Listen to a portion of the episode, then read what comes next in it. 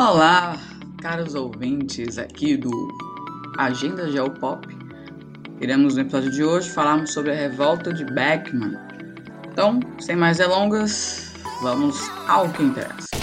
Essa revolta ela ficou marcada na história brasileira como uma revolta que aconteceu aqui no estado do Maranhão e do Grão-Pará. Essa revolta ela começou lá em 1684 e estendeu-se até o ano seguinte, quando então foi contida aí pelas forças enviadas de Portugal. A revolta de Beckman ela aconteceu pela insatisfação da população em São Luís, capital do estado, com o monopólio exercido pela Companhia de Comércio do Maranhão e com a ação dos jesuítas contra a escravização dos indígenas. Então, essas foram as principais insatisfações para que essa revolta iniciasse. Né? Então, vamos falar um pouquinho sobre o Maranhão no século XVII. O Maranhão foi uma criação dos espanhóis durante a União Ibérica, né? O período aí em que o trono de Portugal e da Espanha ele era ocupado pelo mesmo rei. No ano de 1621, por ordem de Felipe II da Espanha, foi criado aí o então Estado do Grão-Pará e Maranhão, o que fez parte de um esforço realizado por espanhóis e portugueses para expulsar invasores que tentavam se fixar naquela região. O primeiro governador desse estado foi o capitão-general Francisco Coelho de Carvalho, que estava à frente do Maranhão aí por mais de 10 anos. A partir de 1654, esse estado passou a ser designado apenas como Estado do Maranhão e Grão-Pará. Então a ordem ela se inverteu aí aos nomes. Essa região ela englobava territórios que se estendiam do Ceará até a vastidão da Amazônia brasileira. Até então, pessoal, era um estado pouco habitado, né? E que sobrevivia principalmente das atividades de subsistência, como, por exemplo, a plantação de alguns itens agrícolas, como algodão, tabaco, cacau, né? as chamadas drogas do sertão também, como canela, alecrim. E, é claro, alguns poucos engenhos que produziam aí açúcar. Com essa economia bem primária, né, era muito simples, havia pouca circulação de dinheiro e o Estado dependia bastante do trabalho escravo realizado pelos indígenas. Uma vez que a compra de africanos para cumprir esse papel era bastante dependioso, Portanto, era muito comum que fossem realizadas incursões que caçavam, capturavam e revendiam indígenas como escravos. A questão indígena, por sua vez, ela era muito conflituosa no período colonial, por conta da rivalidade que existia entre os padres que formavam a Companhia de Jesus, conhecidos como os jesuítas, e os colonos. Os segundos desejavam que os indígenas pudessem ser capturados e escravizados. Já os primeiros defendiam que a escravização dos indígenas não fosse permitida, pois assim eles poderiam controlar o trato dos indígenas, educando, catequizando e explorando os trabalhos deles também. Foi só a partir de 1680 que a administração colonial determinou que todo o comércio de São Luís fosse realizado pela Companhia de Comércio do Maranhão. Essa companhia entrou em atividade dois anos após, né, 1682, e recebeu da coroa autorização para monopolizar o comércio local. Assim, essa empresa era a única que poderia comprar o que fosse produzido pelos moradores aqui no Maranhão, e era a única que poderia vender as mercadorias. Né? Esse monopólio ficou conhecido como estanco. Na questão dos escravos, a Companhia de Comércio do Maranhão tinha como promessa a entrega de remessas regulares de escravos africanos, como forma de substituir os indígenas controlados então pelos jesuítas. A promessa era de enviar 10 mil escravos em até 20 anos. Mas é claro que essas remessas nunca foram cumpridas. Falando sobre as causas da revolta de Beckman, um pouquinho mais a fundo, né? Então, o estado do Maranhão já vivia um contexto aí bem conturbado, né? No finalzinho do século XVII, que foi o fruto dessa insatisfação dos moradores de São Luís com as medidas tomadas pela coroa com essa questão aí da Companhia de Comércio do Maranhão. na questão do monopólio comercial e no descumprimento aí dessa remessa de escravos que nunca chegou. Outro fator era a insatisfação local com a ação dos próprios jesuítas, né, nesse controle das populações indígenas. Então, essa insatisfação generalizada pela galera de São Luís com essa companhia de comércio é, dizia respeito também ao fato dessa empresa pagar preços muito baixos pela produção dos locais. A galera fazia as coisas e tinha que vender a preço de banana. Né? Para quê? Para favorecer terceiros, por não cumprir suas obrigações em relação aos escravos africanos e as mercadorias também eram de péssima qualidade.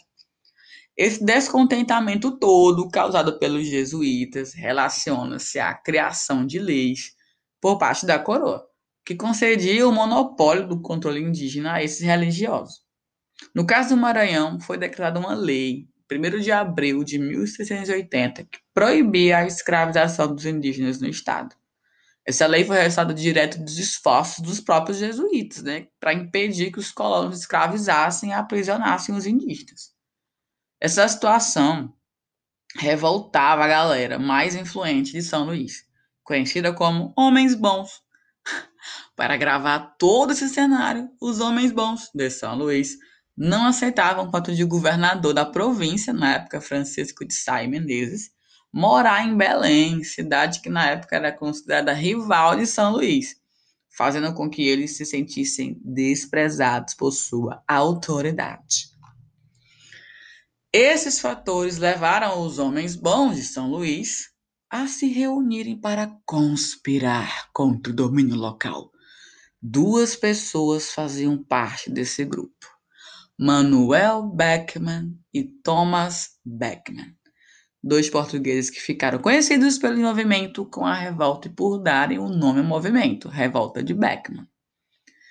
Pessoas importantes da região, como Manuel Beckman e o Francisco Teixeira de Moraes começaram a difundir as ideias de rebelião e conquistaram um grupo determinando aí essa revolta. Os homens bons e outros moradores do Maranhão, insatisfeitos com as autoridades locais, decidiram rebelar-se no dia uh, uma importante procissão que acontecia em São Luís, a procissão Nosso Senhor dos Passos. No dia 24 de fevereiro de 1684, a rebelião teve início. Quando homens armados conseguiram render os guardas que ficavam na casa de estanco, o local onde a companhia comprava e vendia as mercadorias. Em seguida, eles ocuparam locais estratégicos de São Luís e aprisionaram o capitão Mor, representante do governador. Depois de iniciada a revolta e tomado o poder, os rebelados formaram um governo provisório, conhecido como Junta Geral do Governo, que era formada por homens bons, homens comuns e membros do clero local, que não eram jesuítas.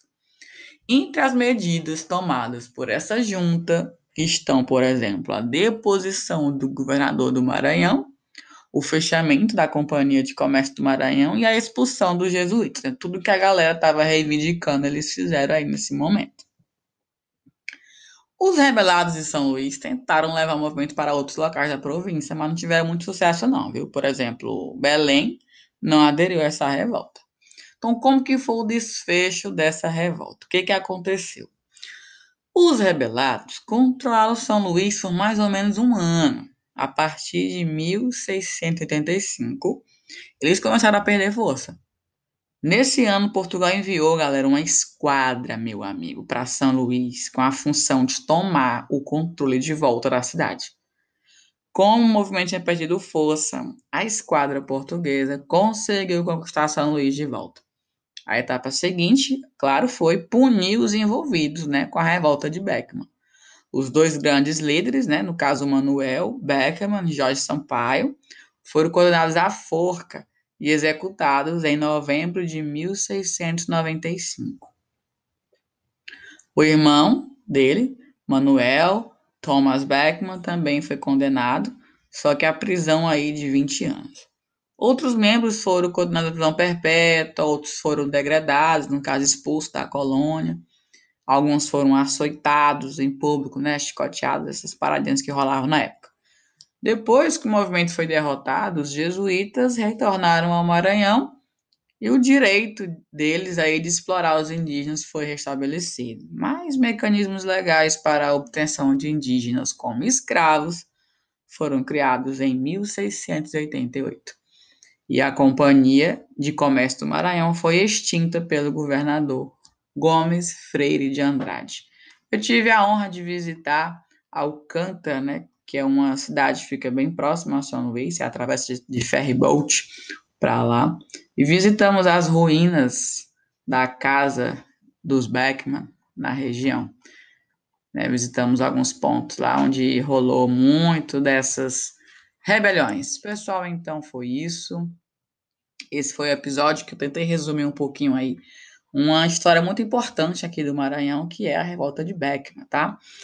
A gente se vê no próximo episódio. Fala pra galera, manda pra geral, compartilhem com os colegas. Nós estamos no Deezer, Spotify, SoundCloud, beleza? Então até o próximo episódio, fique com Deus e até a próxima. Tchau, tchau!